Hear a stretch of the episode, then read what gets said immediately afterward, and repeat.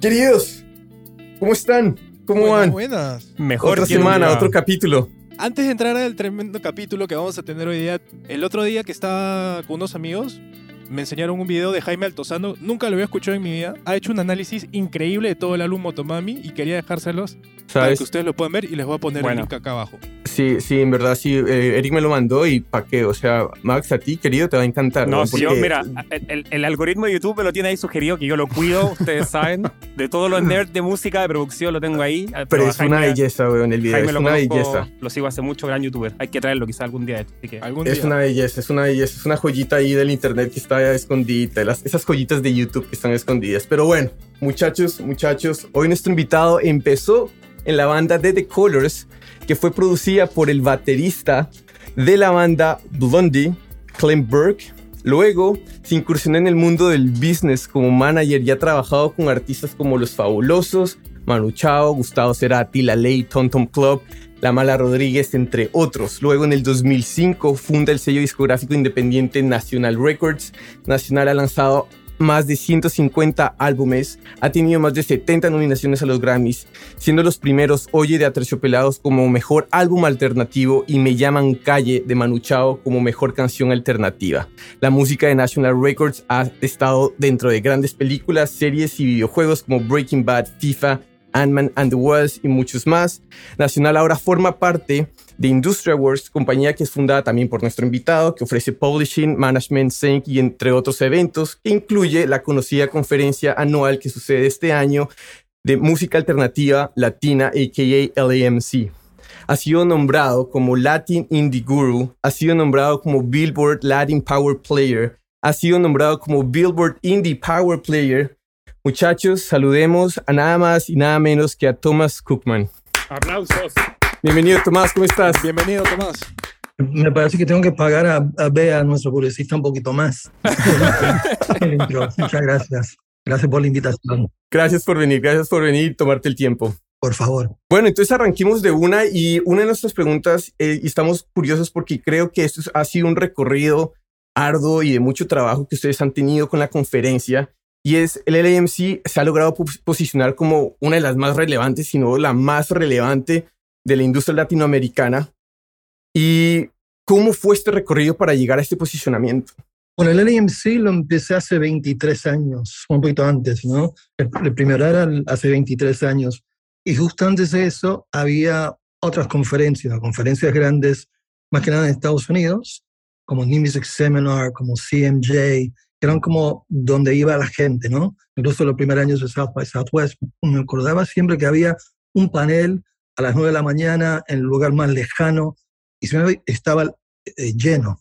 Y dije, no, si nos dan un panel y la música da para tanto más, porque no hacemos nuestra versión de esto y lo hacemos con la ayuda de los artistas, de la industria, y por suerte en ese momento, el primer boom del Internet, con los sponsors de, de las compañías de Internet, que nos apoyaron muchísimo ese primer año, y lo hicimos en Nueva York, más allá que nuestra oficina está en Los Ángeles, porque Nueva York es, es Nueva York, es una ciudad además un poquito más cerca de Latinoamérica, un poquito más cerca de España, y, y por suerte fue un gran éxito, y, y ya 23 años después todavía estamos hablando de la conferencia.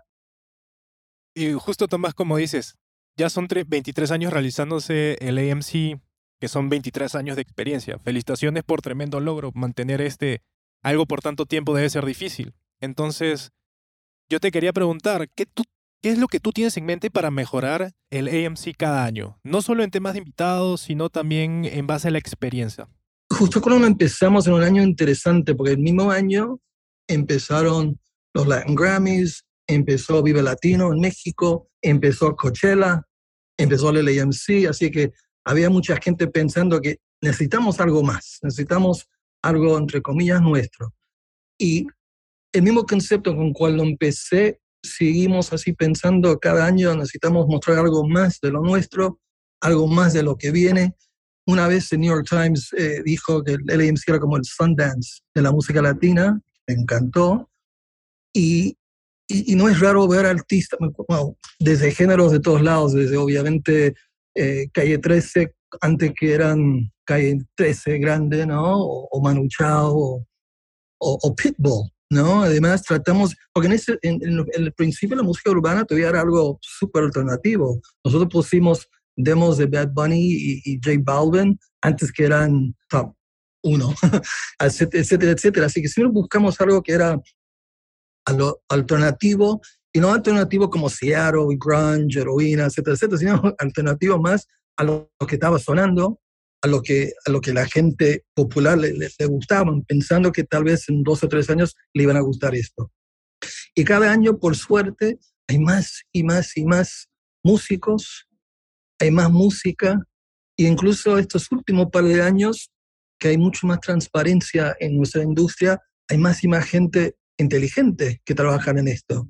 Porque antes era muy por el feeling, eh, el, gente como el caldillo, ¿no? el, el, el, bully en la industria musical y hoy en día con la transparencia, antes si el, sello discográfico te dice, vendiste 82.032 discos, hay que confiar en ellos.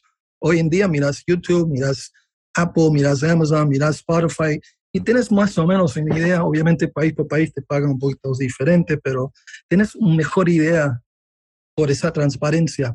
Y, y, y con eso pienso también que ha regresado mucha gente inteligente a la industria de la música latina, por lo menos.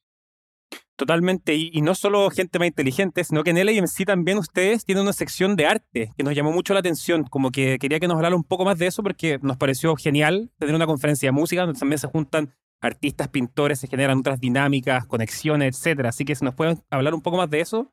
El arte para mí era siempre algo muy importante. Incluso mencionaste The Colors, la banda de mi infancia. En el primer video, el único video que hicimos, el, la parte de atrás lo hizo Basquiat, que era un artista de graffiti local, amigo de la casa, ¿no? Y como los estúpidos, idiotas punk rockers que, que fuimos, al final del video que hicimos, lo rompimos.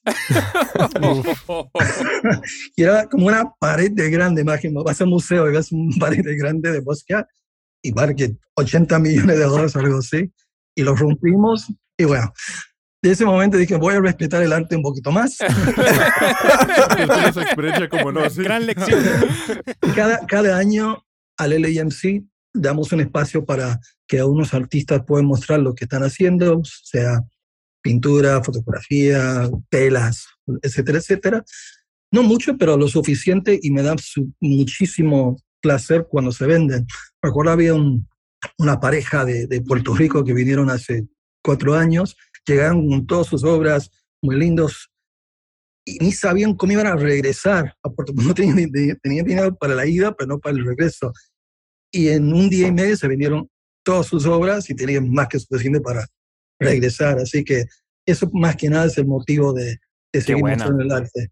Y, y, Tomás, de seguro hay, hay eh, pintores o artistas que nos escuchan que estarían interesados en participar. ¿Usted el proceso general como de scouting o de reclutamiento para justamente la conferencia? ¿Cómo lo hacen? O, Bueno, que llegan bandas, han llegado bandas, por lo menos en, mi vida profesional desde siempre, porque entre manejando artistas, el sello discográfico, tenemos un programa de televisión en MTV eh, 3 en Estados Unidos, tenemos programas de radio, el sello, nos llegan, el LMC mismo, nos llegan por todos lados cientos y cientos y cientos y cientos de, artistas y, y, algunos invitamos al, a, a, los showcases, otros lo ponemos en los, eh, en los compilados que hacemos todos los años para abrir más puertas, ojalá.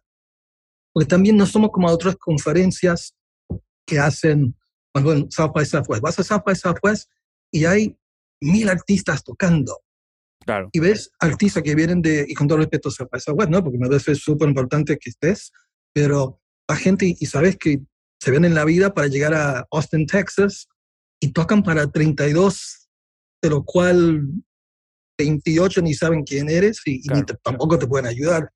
Por eso el motivo siempre con el AMC era si hacemos dos showcases por noche, uno empieza temprano, otro empieza tarde. Así todos pueden ir acá y luego todos pueden ir allá. Y hay varias veces que te pueden ver porque entendemos el sacrificio de, ir a otra ciudad, ¿no? Y, y, hacer un showcase. No lo estás haciendo por el dinero. Es súper interesante y, o sea, el hecho de que hayan ya, tenido 23 años de experiencia y creciendo y creciendo. Y se ve también en los temas, por ejemplo, como un poquito el reflejo de la realidad que se vive hoy en, la industria musical, ¿no? Y los temas siempre se van actualizando en la conferencia. Y, y este año hemos visto, o sea, por ejemplo, los paneles que, que, estaban anunciando sobre salud mental, la inclusión de mujeres en la industria musical, eh, latina, publishing.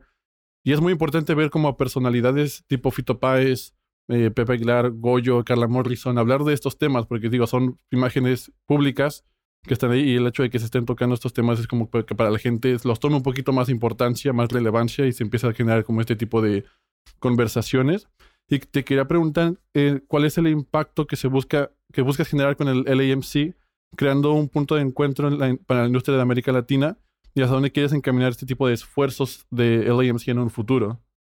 Luego que, que mencionaste lo del, de salud mental, porque incluso a propósito no invitamos a ningún doctora inteligente, simpática, sino fuimos cuatro artistas, ¿no? Porque si el EDMC está hecho para el mundo creativo, era importante que cuatro artistas y cuatro artistas muy diferentes uno al otro, hablando de, porque todos tenemos problemas, obviamente, ¿no? Y, y era, me encantó cada charla que hicimos con nuestros amigos invitados y realmente meta, más que nada, pienso que en la industria, una, una, industria que, es, que, que tiene la posibilidad de aprender más y más de esa misma industria va a ser una industria más fuerte. Me da mucho, mucha alegría ver en México, en Chile, en, todos los países, casi todos los países, hay cursos ya en las universidades de la, de industria musical. ¿No? Algunos son más conocidos que otras, pero yo veo clases y profesores que nos, nos acercan de Perú, de Uruguay, de, varios eh, estados de, México, etcétera, etcétera, todos hablando de sus cursos de la industria musical en las universidades, así como curso como matemática, o etcétera, etcétera, que me parece fantástico. Tomás, y ahora quería hablar contigo algo que yo he aprendido en este podcast constantemente es la importancia de entender las modas, las tendencias en la industria musical, porque todo es muy volátil y hay una retención de atención muy limitada y cada vez es más corta. Entonces, como tú mencionaste hace un rato, cada vez hay más música y cada vez hay más oferta, cada vez más artistas y eso está creciendo. Entonces, ya como eh, industria latinoamericana, ¿tú cuál crees que es el atractivo como industria para los países de afuera que lo mantiene viva? El, temor, a, el temor a veces que tengo es que estamos haciendo, eh, estamos viviendo en momentos en vez de hacer carreras. ¿no? Porque antes, cuando era mucho más eh, común escuchar un disco entero de, tu artista preferido, tal vez tu canción favorita jamás iba a ser un single. Es la canción, la cuarta canción del A o B del disco, o la octava canción del CD o lo que sea, y, era tu canción, ¿no? la canción de su momento.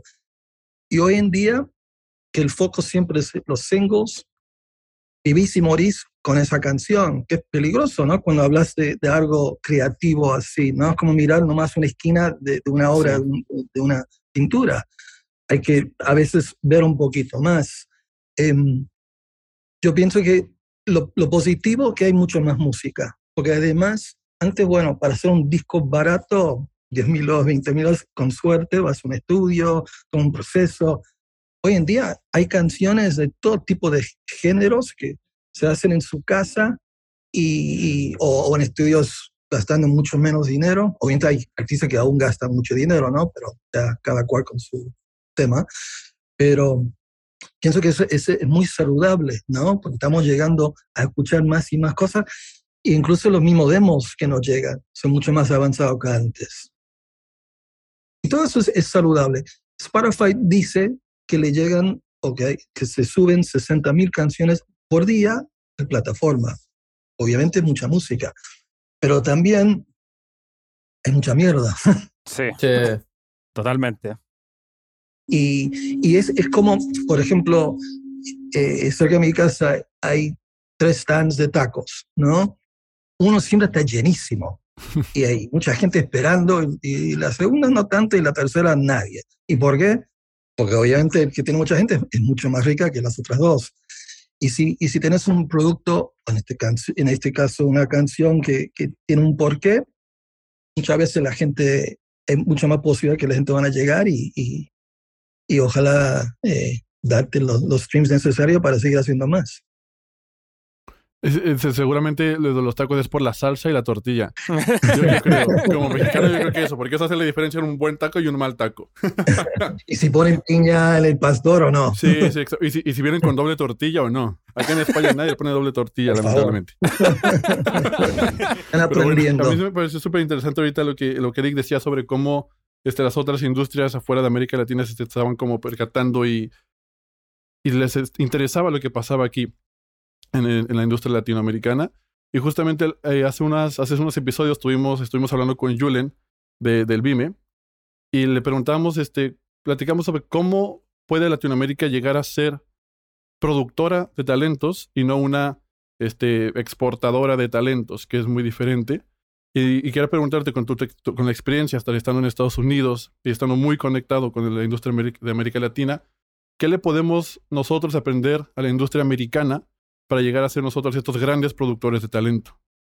Bueno, obviamente cuando tenés un mercado como este mercado donde hay mucho dinero y si tienes un éxito hay muchísimo dinero y cuando hay más fondos para tomar más riesgos, hay cosas que a veces salen de esos riesgos que uno puede tomar.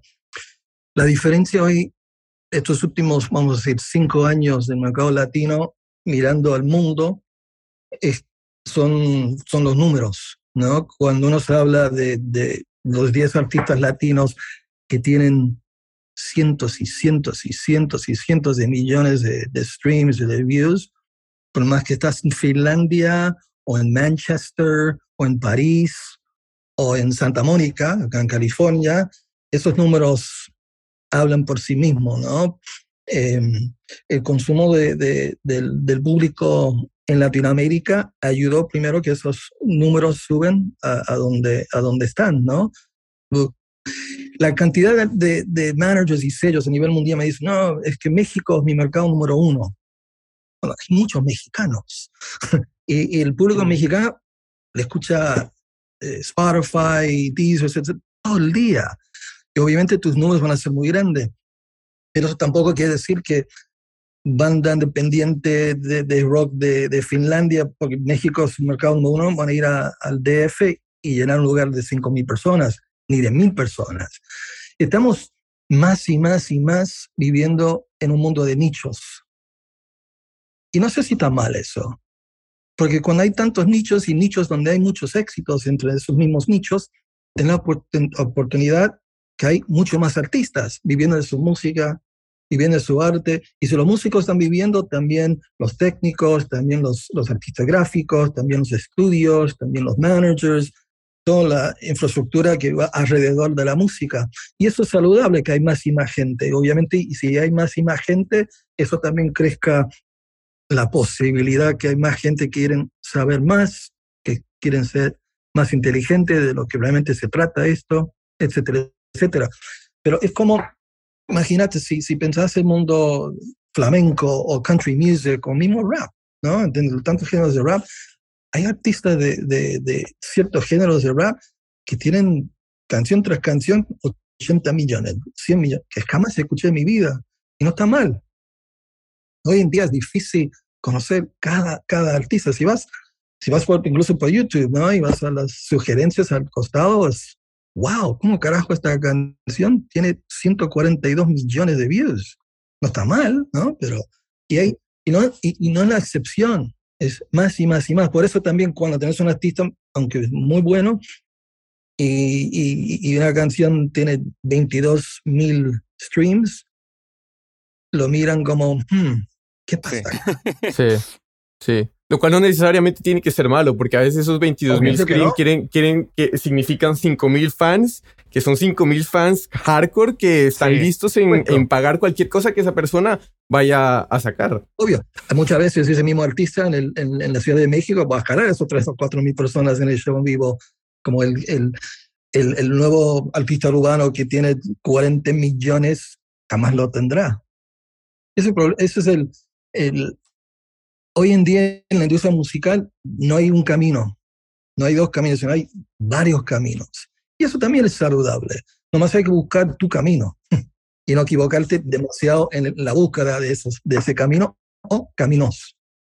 Totalmente de acuerdo, totalmente de acuerdo. Y además esta transformación que también dices, que listo, tenemos este montón de canciones subidas cada día, tenemos esta forma en la que la gente está consumiendo por nichos, pero también estos nichos son capaces de monetizar, los artistas pueden monetizar estos nichos de una manera eh, más eficaz y directamente también, que es muy bueno. Entonces, me genera a mí la pregunta en, porque recientemente tuvimos a una cabeza de streaming hablándonos sobre em, una cabeza de una distribuidora hablando sobre los diferentes, sobre el momento más importante que está viviendo en este momento el streaming, sobre todo con, con el pago que representa para los artistas, eh, las conversaciones que están alrededor en este momento en la industria musical sobre todo lo que es interactividad, inmersión, comunidad. Y la semana pasada también hablamos con Arjen Chicho aquí de Dale Play, que nos decía que todo formato de la música ha sido perecedero y tiene su ciclo. Entonces, acá mi pregunta va más o menos y quiero saber tu opinión en respecto hacia dónde tú ves el streaming evolucionando en los próximos años. Qué pregunta interesante. El streaming no es como el CD que tuvo su momento y se fue y es muy, muy, muy para los nichos, tal como el vinilo, ¿no? A mí, yo a mi padre de acá tengo 3.000 vinilos todavía, pero Buena no voy, no voy a vivir de, vender vinilos solamente. Aunque por suerte vendemos bastante vinilos, que es, es muy, muy grato cuando veo que están saliendo. Pero el streaming, yo pienso que todavía estamos en, en el momento de ver bien lo que es el negocio del streaming, ¿no? lo que ellos eh, pretenden de lo que es y lo que los artistas pueden ganar. Y no solamente los que están haciendo streamings de 400 millones de, streams, ¿no? Tenemos que encontrar una manera ahí. Es que en, en el negocio de la música están acostumbrados a escuchar un millón como el gran éxito. Ese número, wow, un millón, vendiste un millón, es un disco de platino, eres el éxito más grande del momento. Y como los tiempos cambian, hay que cambiar esa perspectiva. Un millón no es mucho, es, obviamente es impresionante, ojalá que cada canción que sacamos tenga por lo menos un millón de streams, pero em, hay que cambiar la perspectiva de, ese número de lo que es el éxito. Y yo pienso que eso es algo que todavía los, las plataformas no lo están haciendo y tampoco los, los distributors, etc. Tienen que empezar a hablarlo así a, sus artistas, a los managers, los sellos, tienen que, porque es, es la realidad, ¿no? Porque obviamente el, el, acto de vender un millón de discos es algo es algo físico, ¿no? Que alguien fue y puso su dinero y se fue con un producto en su mano, ¿no? Un stream, ¿cuántas canciones hacemos stream todos los días? Y no para ver qué, qué, es esto, ¿no? O porque sale en un playlist que estamos siguiendo. Yo sé que ya cuando empezamos a, a tener la diferencia y, y, aceptar que el número ya hoy en día es diferente, como muchas otras cosas, igual lo que cobras, lo que pagaste 10 centavos hace mil años atrás, no vale igual hoy en día, hay que mirarlo así con eso.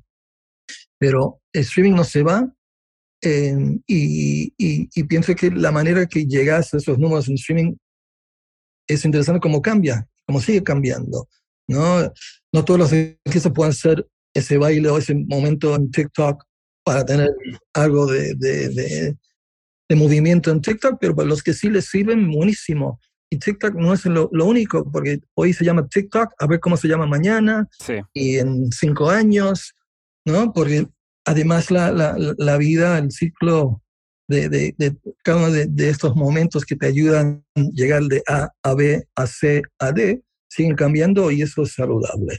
También eso quiere decir que hoy en día un artista, por más que tiene que saber cómo componer, tocar en vivo, cantar, tocar, lo que sea, también hay que ser medio experto en marketing, en plataformas y, y industrias nuevas, ¿no? Por eso hoy en día si uno quiere ser artista es casi como, realmente tienen que tener muchísimas ganas, ¿no? Que no era antes como, bueno, voy acá, tomo una cerveza,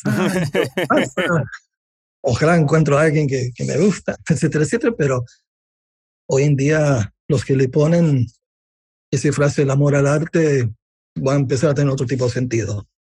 Totalmente, me, gustó mucho lo que dijiste, que no todos los artistas tienen como ese camino del baile de TikTok para llegar a los streams, o cada uno encuentra su propio camino de cómo llegar a la audiencia, al éxito, lo que sea, como quiera, como quiera definirlo. Y creo que una de las formas que está agarrando más fuerza hoy más que nunca son los sync deals. Y me llamó mucho la atención en que en National Records tienen una pestaña especialmente para sync deals. Y tienen sync deals increíbles, o sea, con Netflix, Pepsi, Apple. Em, tú también contaste la historia en un capítulo de Anna You con Breaking Bad, que usaron la canción entera de tres minutos. O sea, es algo que es impresionante. Impresionante. Entonces quería un poco que si, si puedes como hablarnos un poco de eso, de cómo llegan esas alianzas, cómo las trabajan, etcétera.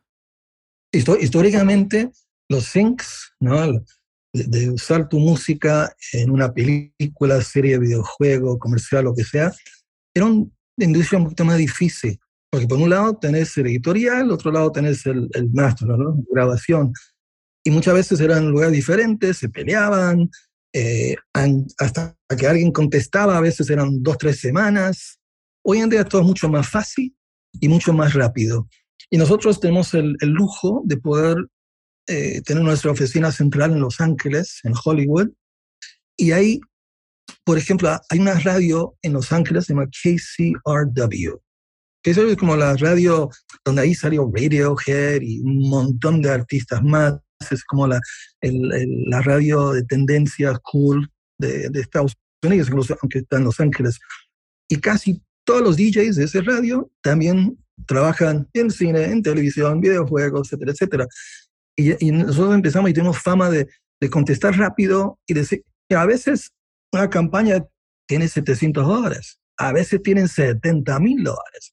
Si tienen la confianza de alguien, vas a saber si te dicen que, que tengo 700 dólares, porque es lo que tienen.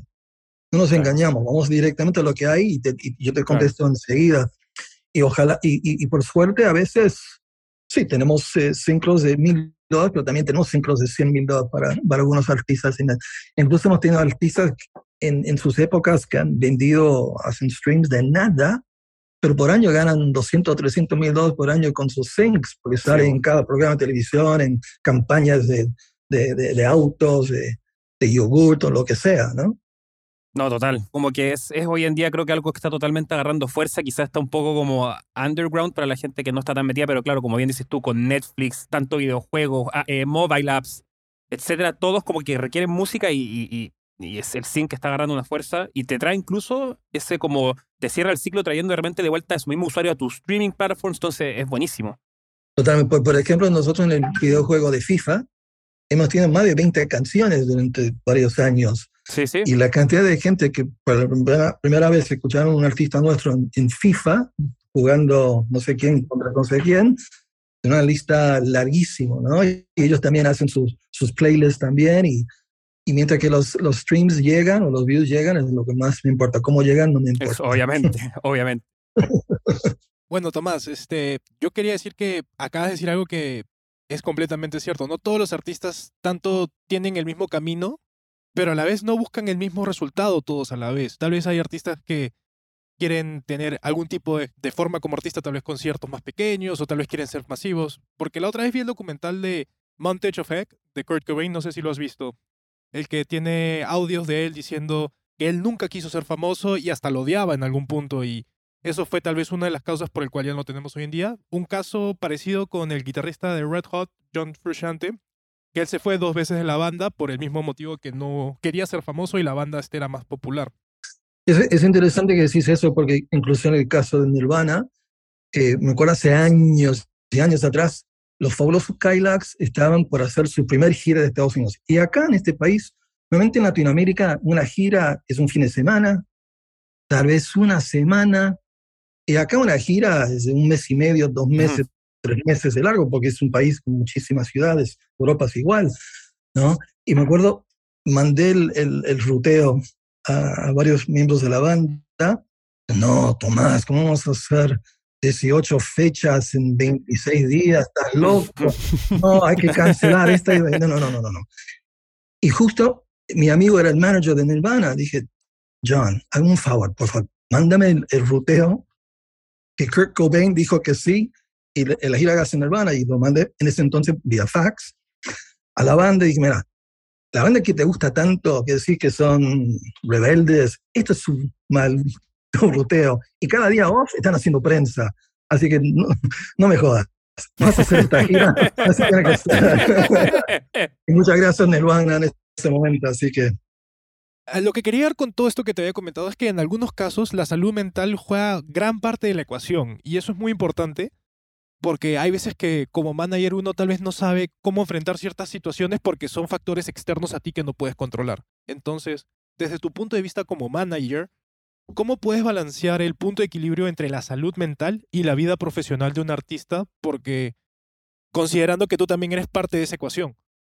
Hay que siempre tomar en cuenta para ser artista, para componer las canciones que componen, para poder pararte en frente de 10.000 o 100.000 personas o 100 o 10 personas y cantar tu alma, tienes que tener un poquito de locura también, ¿no? Para poder subir ahí y, y, que yo quiero hacer. Em, sabiendo eso siempre ayuda la conversación un poquito. y también hay que, en, en los casos que hace falta, hay que pedir ayuda. ¿no? Y pienso que con los años es, es mucho más, se acepta mucho más la gente pidiendo ayuda. ¿no? Antes era un poquito más como, bueno, no sé si, lo, si, dejo saber que estoy sufriendo.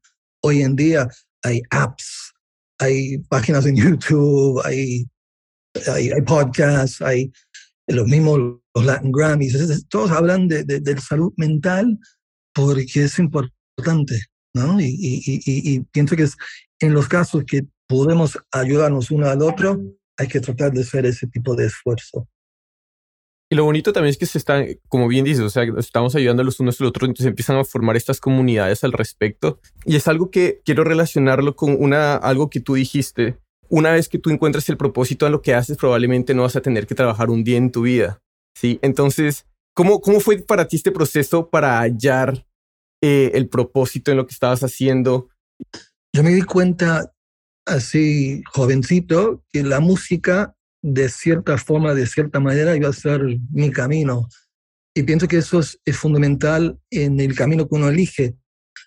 Yo me pongo muy feliz cuando veo a un plomero que venga a mi casa y que lo veo que le encanta la plomería, ¿no? Habla de, de lo que sea, de, o, un panadero, ¿no? O un cocinero. Es, es muy lindo cuando hablas con alguien que le encanta lo que hace, o un, una maestra, ¿no? Y habla de, de cómo enseñó a, a, los alumnos.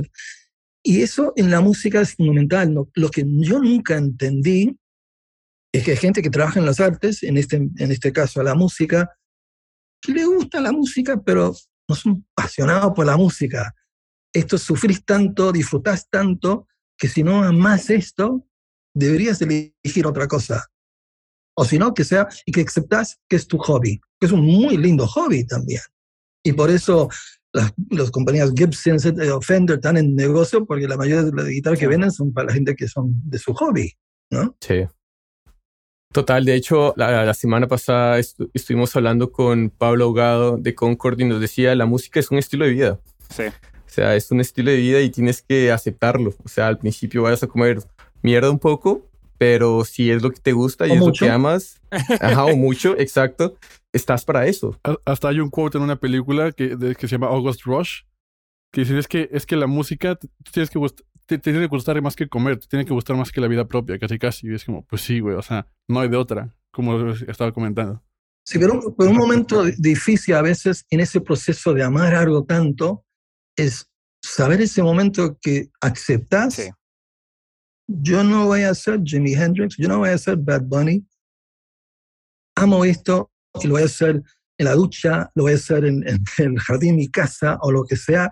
Y eso es el, es importante que llegase ese momento que te das cuenta que no hay nada mejor que tener una reunión familiar y el tío Pepe saca la guitarra y empieza a cantar. Y tal vez en un momento el tío Pepe pensó que iba a ser no sé. Slash. O algo, ¿no? claro, total. Y volviendo un poco, digamos, a la historia que, que tú has tenido con sellos, formando este sello independiente que es National Records, te, escuché le, eh, decir que tú también lees mucho sobre cómo se forman estos sellos, cómo se crean estas compañías, por qué crecen, por qué caen. Y me gustó mucho eso porque, digamos, yo también leo mucho sobre, digamos, los artistas, cómo crecen, cómo caen, con quién se relacionan, con quién produjeron, con qué Allanar se relacionaron. Entonces, uno con esas historias, uno empieza como a identificar diferentes herramientas, a pesar de que cada uno tiene su propia manera de llegar al, a, a, donde quieren llegar a sus éxitos, independientemente cada quien como defina como éxito, uno empieza a identificar herramientas de aprendizaje dentro de estas historias para el día a día de uno. Entonces, dentro de lo que tú has leído y dentro, dentro de tu experiencia, ¿qué aprendizajes o herramientas se han quedado contigo hasta el día de hoy para dirigir el sello que hoy tienes? Yo siempre, cada vez que vi un libro de, de cómo alguien empezó su sello, ¿no? Por más chico, mediano o grande que era, lo compraba. Y por más que me sacaba una frase de ese libro, para mí era más que valía el, precio del libro. Y uno sigue tomando y tomando y tomando ese tipo de frases de, diferentes libros. Y si tenés suerte, tenés un par de mentores también que conoces durante el camino, con cual tal vez no le jodas todos los días, pero cada vez en cuando lo puedes llamarla o llamarlo y preguntarle algo puntual. Y eso es importante también, ¿no? Porque en, en, en esta industria es importante escuchar, ¿no? Obviamente hablar y, y, y, presentarte como, como, lo que, como quieres presentarte, pero hay que escuchar y hay que aprender, porque hay mucha gente que han cometido muchísimos errores y hay que aprender de sus errores, tanto como uno aprende de sus éxitos.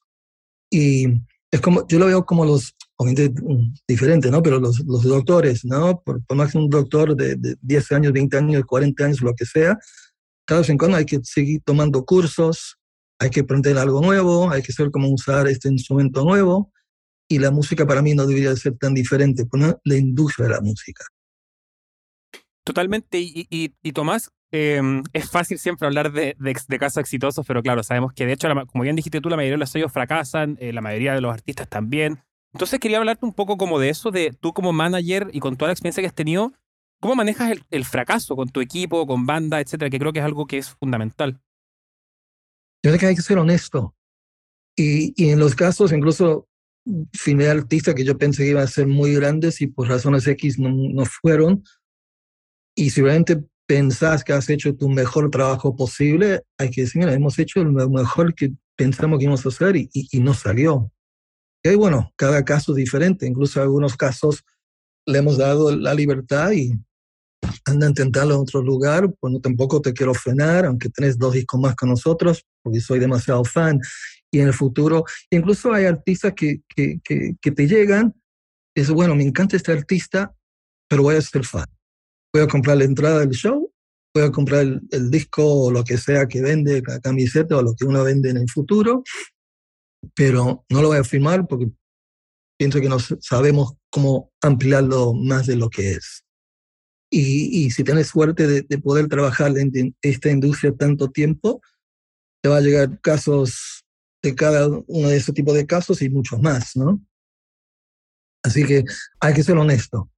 Y yo creo que también, o sea, porque estaba viendo una entrevista tuya y uno de los factores que hace mucho la diferencia como manager, como gente de industria, es el hecho de saber como qué tuercas mover para que se le puedan abrir las puertas a los artistas con los que trabajas, ¿no?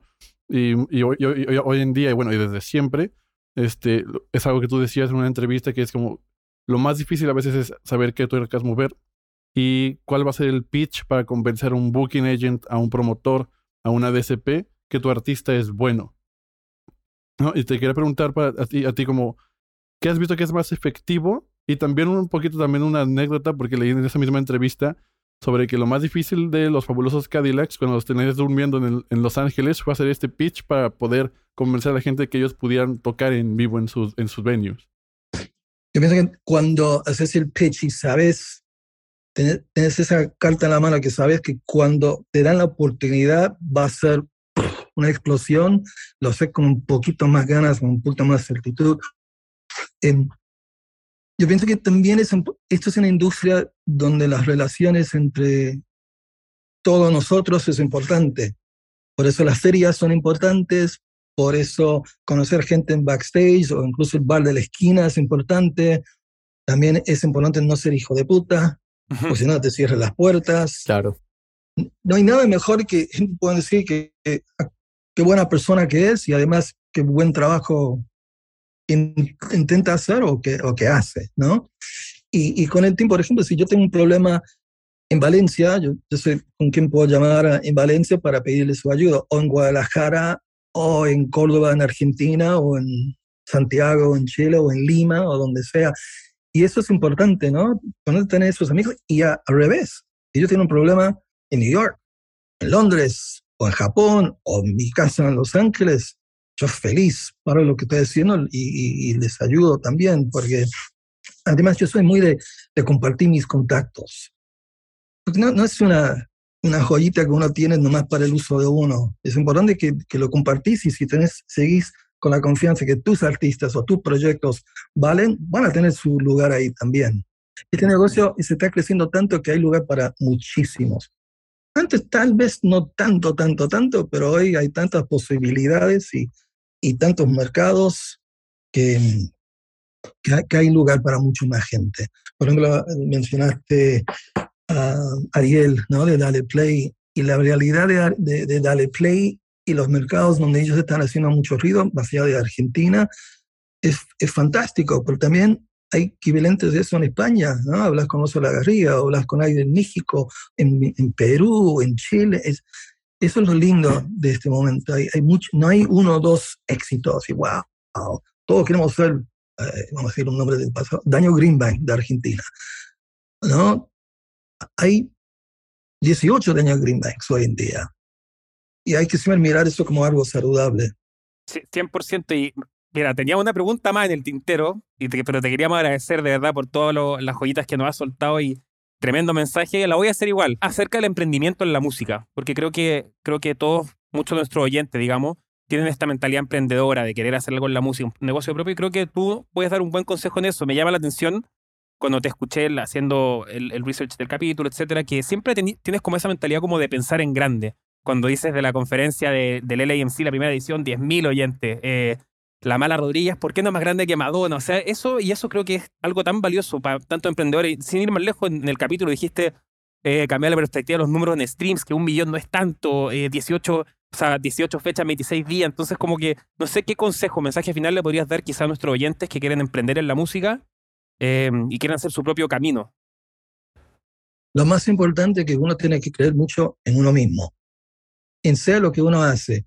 Si eres sonidista, cantante, bajista, bailarín, pintor, cocinero, si no crees en uno mismo, eh, ya estás perdiendo desde un principio, ¿no? Y además con ese tipo de, de sentimiento que, uno piensa que yo sí lo puedo hacer.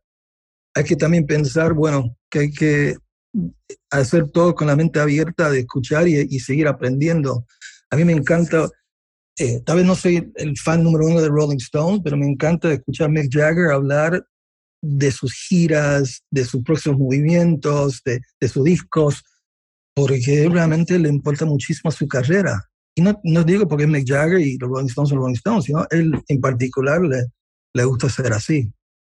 Y eso es, eso es importantísimo, ¿no? Porque si uno no cuida su propia casa, ¿quién lo va a cuidar? Total. Total. Absolutamente. Y además dices cosas muy lindas, que cuestiones como eh, compartir contactos, ser más abiertos, porque la industria de por sí está creciendo y hay mucha gente que también todavía está muy talentosa, que está ahí y está también muy entusiasmada de querer estar en la industria, de ayudar a artistas, de conectar a artistas con audiencia. Entonces son mensajes muy lindos que los que vas dejando en el programa y por eso Tomás, te queremos agradecer porque ha sido un gran, gran episodio. Muchas gracias. Un aplauso alegro mucho que, ustedes hacen esto porque esto es parte de la solución para seguir creciendo esta industria, porque los invitados que veo que, que tienen y, las cosas que escuché, me parece importante escuchar las opiniones y la manera diferentes, ¿no? Porque no solamente tienen invitados de una zona, sino que tienen por todos lados y, y es importante entender la panorama entera y no solamente la realidad local. Así es, así es, y estás realizando una de las razones por la cual este podcast inició y pues muy chévere, gracias por eso, gracias por tu tiempo y ya como para terminar, por favor, déjanos un último mensaje sobre el LAMC, donde la gente va a poder encontrar más información, donde la gente se va a poder registrar, cuáles van a ser las fechas de esta conferencia.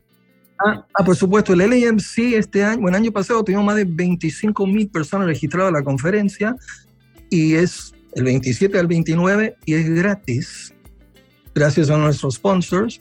Y Tremendo. Es impresionante los artistas que están tocando, la gente que están hablando, las, las talleres, etcétera, etcétera. latinalternative.com. Vas ahí, haces register y es gratis. Y y vas a a dejar el aprender link. algo sí o sí. nuevo. Exacto. ¿Nos, ¿Nos recuerdas por favor las fechas? Abril 27, 28, 29. Tres días. Y hay otro en julio. Vol- regresamos después de 12 años solamente virtual, regresamos a Nueva York en julio 6 a 9, en persona, con abrazos, besos, cervezas frías, etcétera, Y etcétera. música. Sí, lo más- Mucha sí. música. Muchísima música. Buenísimo. Dejamos los links de todas las redes, etcétera. Buenísimo. Gracias Tomás, muchísimas, muchísimas gracias. Que estés bien. Muchas gracias. Igual. Adiós. Chao, chao. Hey, muchas gracias por escucharnos y no olvides de seguirnos en Spotify, Apple Music, Pandora o la plataforma digital que sea de tu preferencia. Si te gustó el podcast, no olvides recomendarnos a tu grupo de amigos o colegas, ya que esa es la mejor manera de que sigamos creciendo la comunidad. También nos puedes encontrar en Instagram, Facebook y YouTube como 8000 kilómetros podcast. Cualquier comentario, duda o sugerencia es más que bienvenida y nos vemos en el siguiente episodio.